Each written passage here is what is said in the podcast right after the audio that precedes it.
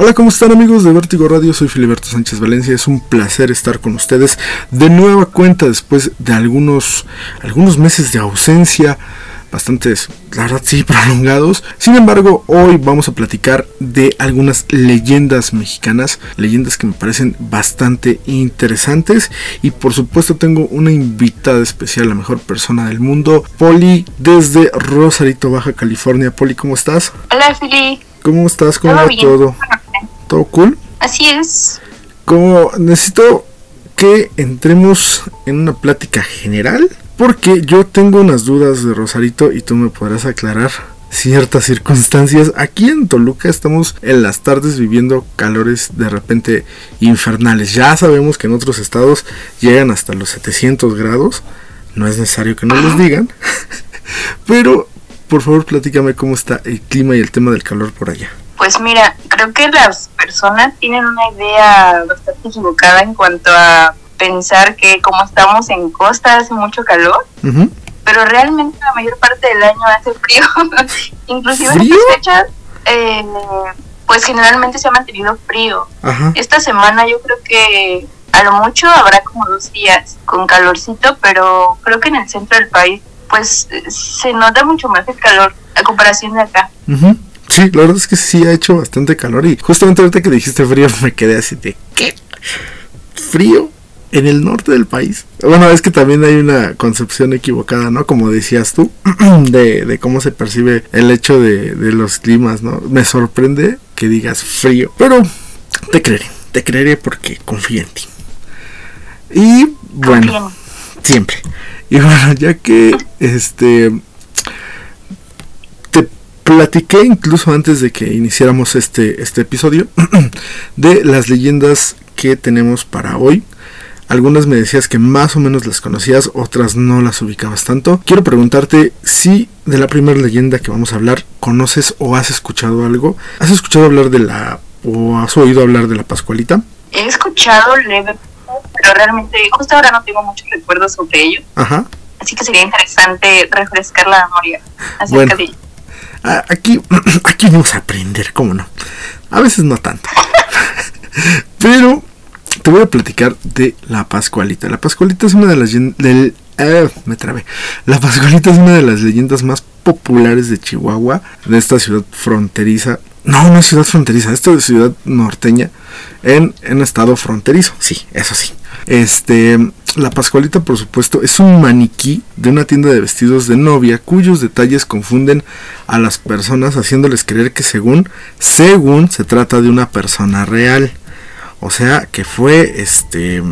Ay, ¿cómo se dice? Em, ay, no embalsamada, no. Eh, bueno, que fue hecha maniquí cuando era persona, ¿no? Se dice que la Pascualita se trata de la hija de la señora Pascualita Esparza Perales de Pérez y la dueña de esta casa o de esta tienda de novias en la década de 1930. Em, pues cuenta la historia que según la, la, chica era muy, muy guapa, inteligente y de un carácter pues agradable, ¿no?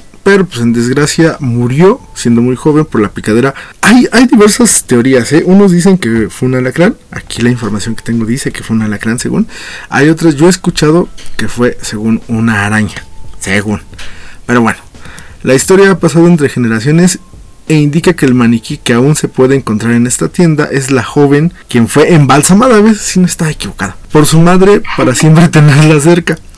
A la fecha es una atracción de la ciudad de Chihuahua y existe el mito de que las mujeres que se casan con el vestido que porta la Pascualita tienen muy buena suerte en su matrimonio. ¿Qué opinas, Poli, de esta leyenda? Nuevo miedo. miedo a los mariquís desbloqueado. No, pero, o sea, imagínate morir porque te pica una araña o una alacrán. Qué terror. Pero yo creo que que es medio difícil que, que, a menos que de verdad sea una arañita que tenga así super veneno, que es muy raro, ¿no? Porque según lo que he leído, o sea, sí hay arañas que te pueden matar, porque su veneno puede ser muy fuerte, pero tienes oportunidad de recuperarte, o sea, hay una posibilidad de, de, de sanar, ¿no? A lo mejor en 1930 no, no se podía. Ahora también creo que el tema de los alacranes igual. Eh, desmiéntanme si me equivoco, o si tú, si tú sabes un poquito más, hay este alacranes que según son los alacranes güeros, que son los más, este, los más venenosos, ¿no? Y están los alacranes negros, que esos no, no más te duele y ya. Continuemos, continuemos con la siguiente leyenda. Entonces hemos desbloqueado un miedo a las arañas, los piquetes de araña y a los piquetes de alacrán. Ahora vamos a, platicar de la siguiente leyenda que tenemos para todos ustedes, que es la de la planchada. Pregunto de nuevo, ¿has escuchado hablar de la planchada? No.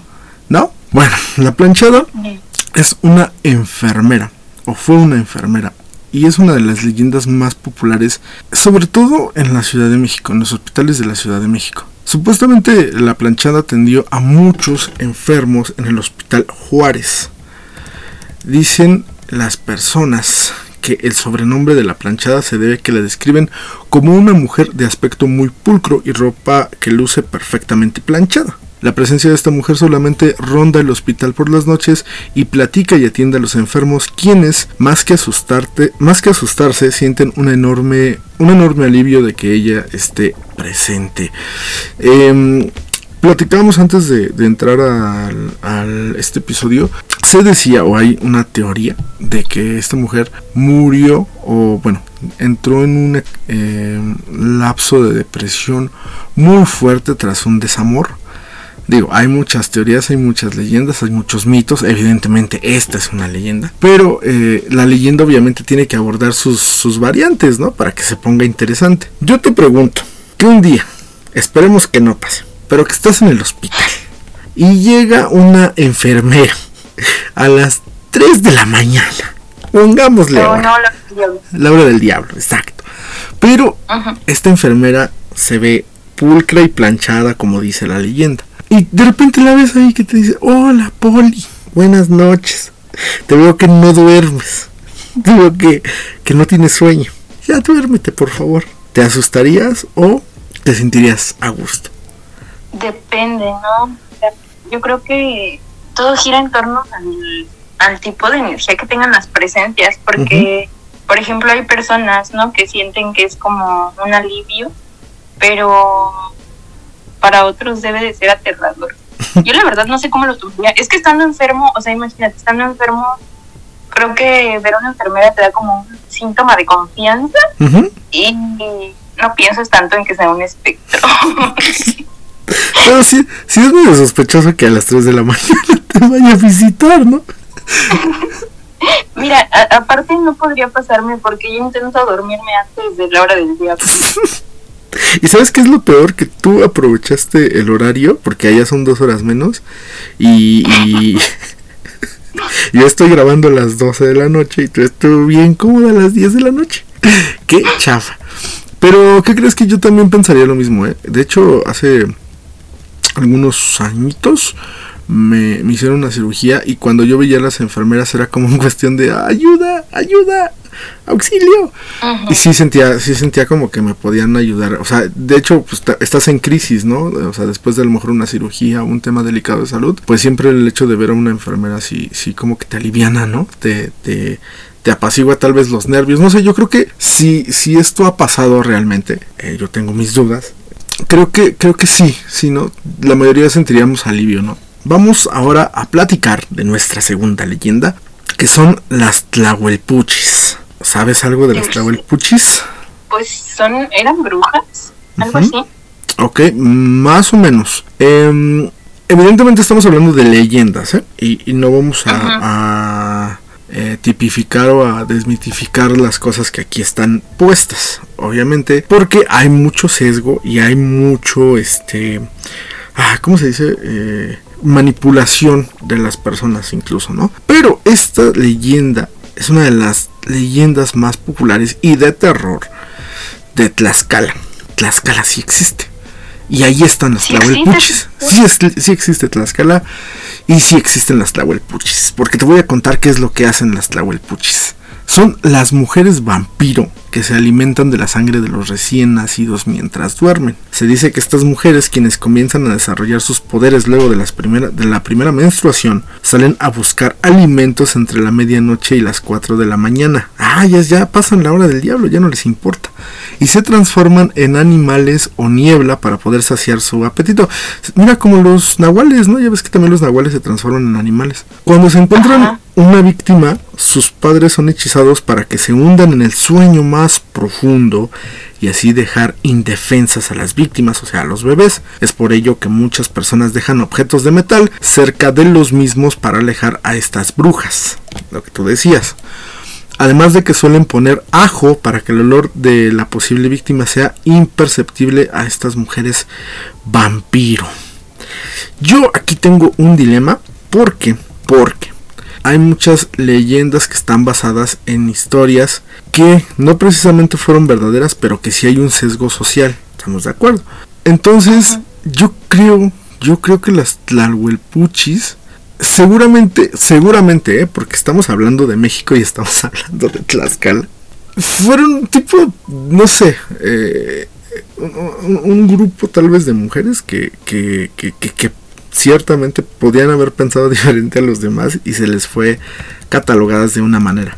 Y de ahí obviamente se deriva esta leyenda, ¿no? Estos mitos o estas, estas historias, ¿no? Que van pasando así como para que te asustes y para que de repente empieces a hacer conjeturas y para que empieces a dejar, por ejemplo, este, ay, ¿cómo se llaman? Tijeras abiertas o que abajo de la cama o lo del ajo, no sé. Yo, yo, yo lo veo como de esta manera, no sé qué piensas tú.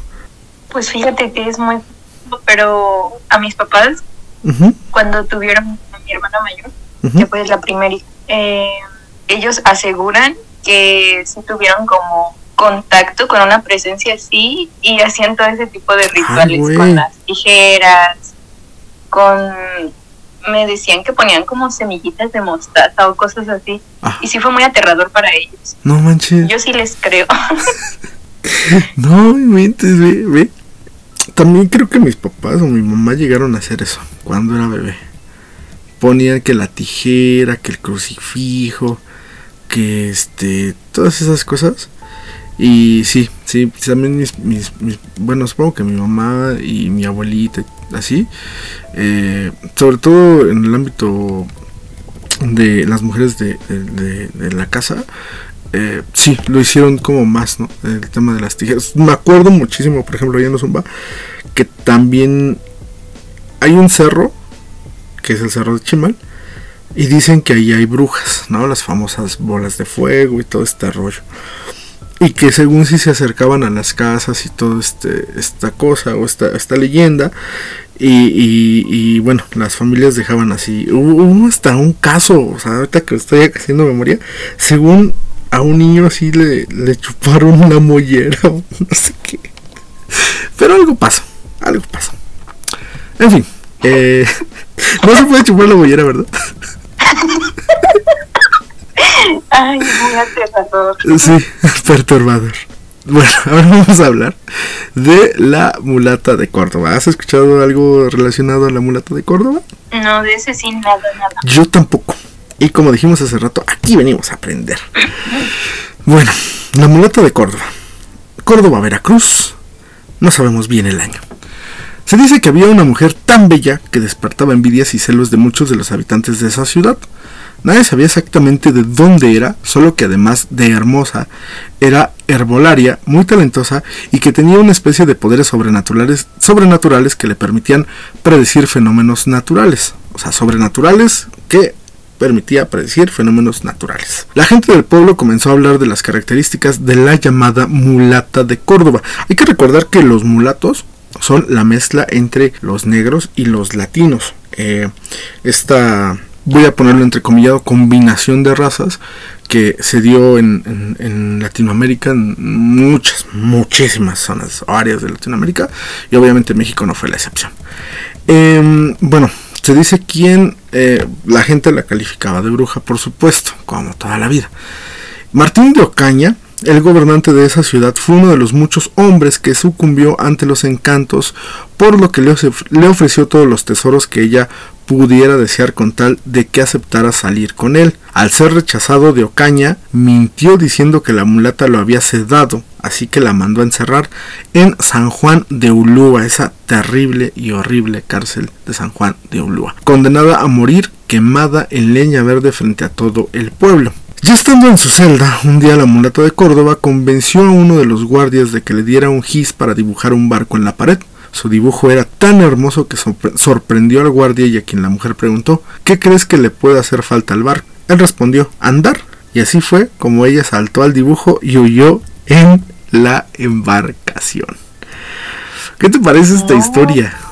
No sé, me siento como ella. Quiero ir en una embarcación. Soy tan talentosa y maravillosa como ella. ok, ya. Um, Wow, me dejó muy sacada de onda eso como sabes, lo imaginé y sí está muy, muy, muy pasado adelante. Eh, justamente, seguramente tú nos podrás ampliar eh, más del tema, porque eh, ahorita que estaba igual leyendo y conociendo la historia, pues es aquí donde entra esta parte que te mencionaba hace rato de cómo la historia ha hecho que muchas eh, muchos personajes sobre todo eh, femeninos queden como pues, técnicamente denigrados, o sea, porque aquí estamos viendo que un güey que no aceptó un rechazo fue a mentirle, aparte siendo gobernante de una ciudad, para que acusaran de tal y tal cosa a una mujer y fuera sentenciada a muerte, ¿no? Y, creo que eso también representa mucho, muchísimo de, de, de lo que somos como mexicanos, ¿no? De un pueblo netamente machista que puede creer hasta las ridiculeces más grandes y tomarlas como verdad, ¿no? Sí, hombres. Sí, no, definitivamente sí. Pues es un caso que no está como tan alejado de la realidad actual. Y como dices, ¿no? Prefieren muchas veces creer historias totalmente fuera de lugar en lugar de, pues creerle a la mujer, ¿no? Pero sí está bastante interesante para pensar. Sí, demasiado. demasiado. Eh, no me dio risa la historia, me dio risa como le hiciste. Para pensar. Y te para pensar, Y te imaginé pensándolo. bueno, y ahora vamos a culminar con una última leyenda. Que más que leyenda, este lugar existe. Este lugar está en la Ciudad de México y está precisamente en una de sus delegaciones que es Xochimilco y es la isla de las muñecas. Hace ratito antes de, empezar a grabar, comenta, te platicaba que, que sí conozco el lugar y que sí está medio creepy, que sí está... Tiene esta onda de que no quieres estar ahí o sea, si quieres conocerlo, bueno, en mi caso yo sí quería conocerlo, pero de repente llega un momento donde dices, ah, ya vámonos, señor don trajinero, por favor. Ah, bueno, la isla de las muñecas es un lugar muy popular en Xochimilco, ya lo habíamos dicho en la Ciudad de México, y es llamada eh, así, o es determinado su nombre así, porque parte de ser una atracción turística por su apariencia escalofriante, cuenta con una cantidad impresionante de muñecas y muñecos. Cuenta la supuesta leyenda que el señor Julián Santana, quien habitaba una de las chinampas de Xochimilco, descubrió el cadáver de una niña que murió ahogada muy cerca de su casa. Después de su hallazgo comenzó a escuchar voces y susurros que lo hicieron creer que se trataba del espíritu de la pequeña, por lo que comenzó a proteger su hogar colgando muñecas por doquier. Esto para mantener el alma en pena tranquila. Sus primeras muñecas fueron encontradas en la basura o cerca de los canales, pero la gente poco a poco fue haciéndole donaciones para que la isla se quedara repleta de las escalofriantes muñecas que actualmente se pueden apreciar visitando este lugar abierto al público.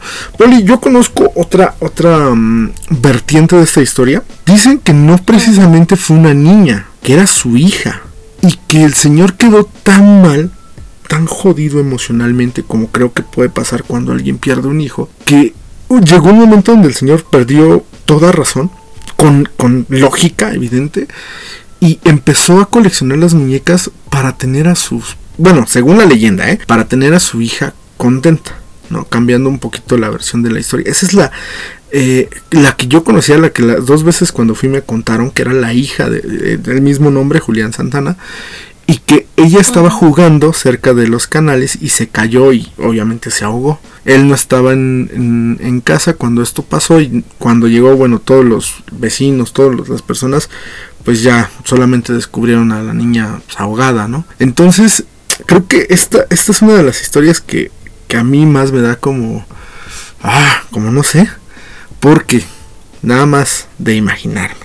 Cómo empiezas a reunir, a juntar, a cosechar la cantidad de muñecas que este señor juntó o las personas juntaron o sea como sea que se haya hecho la isla de las muñecas a mí a mí me pone a pensar un chingo de cosas más allá de un tema sobrenatural o paranormal. No sé tú qué piensas eh, es, aterrador pensarlo no ya hablamos también como de trastornos o algo así y sí, sí está raro. Yo siento que da unas vibras muy, muy oscuras el ir ahí, como te mencionaba. Creo que no sería un lugar que visitar ni por la experiencia. Bueno, tal vez sí, si me dijeran, te llevo.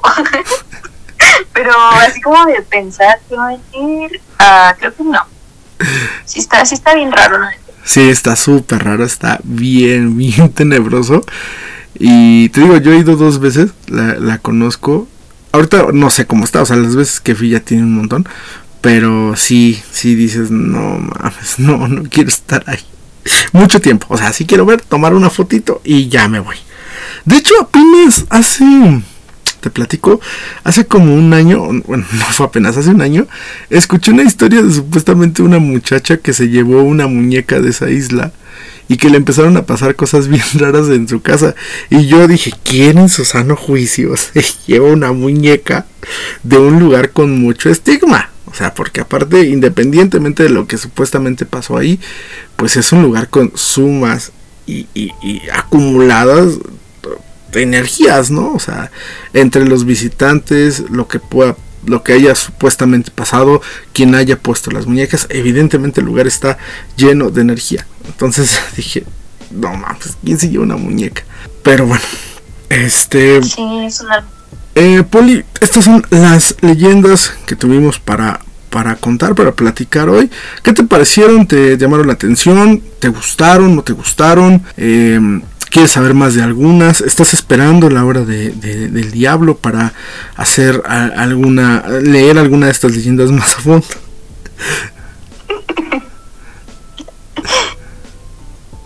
Pues mira, al principio me estaba dando miedo, pero después empezaste a decir, no, es que pudieron haber trastornado la historia. Y lo pensé y ya no me dio miedo. Arruinaste mi hora del diablo. Sí, tampoco, el punto tampoco es, asustarnos, la neta es que. Gracias, yo, no, me, quiero asustar, la verdad. Pero eh, me parecieron como cinco leyendas como muy, muy chidas, muy interesantes. Eh, las quería platicar contigo, por supuesto, con, con, nuestros amigos de Vertigo Radio, a quienes agradezco que estén con nosotros. Oli, ¿cómo la pasaste? ¿Te, te, ¿Te gustaron las leyendas que, que, te platiqué? Sí, fue, fue bastante interesante, ¿sabes? Me, me gusta mucho conocer acerca de, de lo que se escribe aquí en México. Es, me deja pensando mucho y con bastante intriga.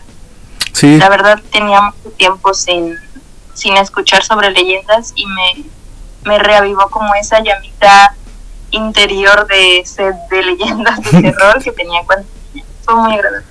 Bueno, qué bueno que lo pasaste chido.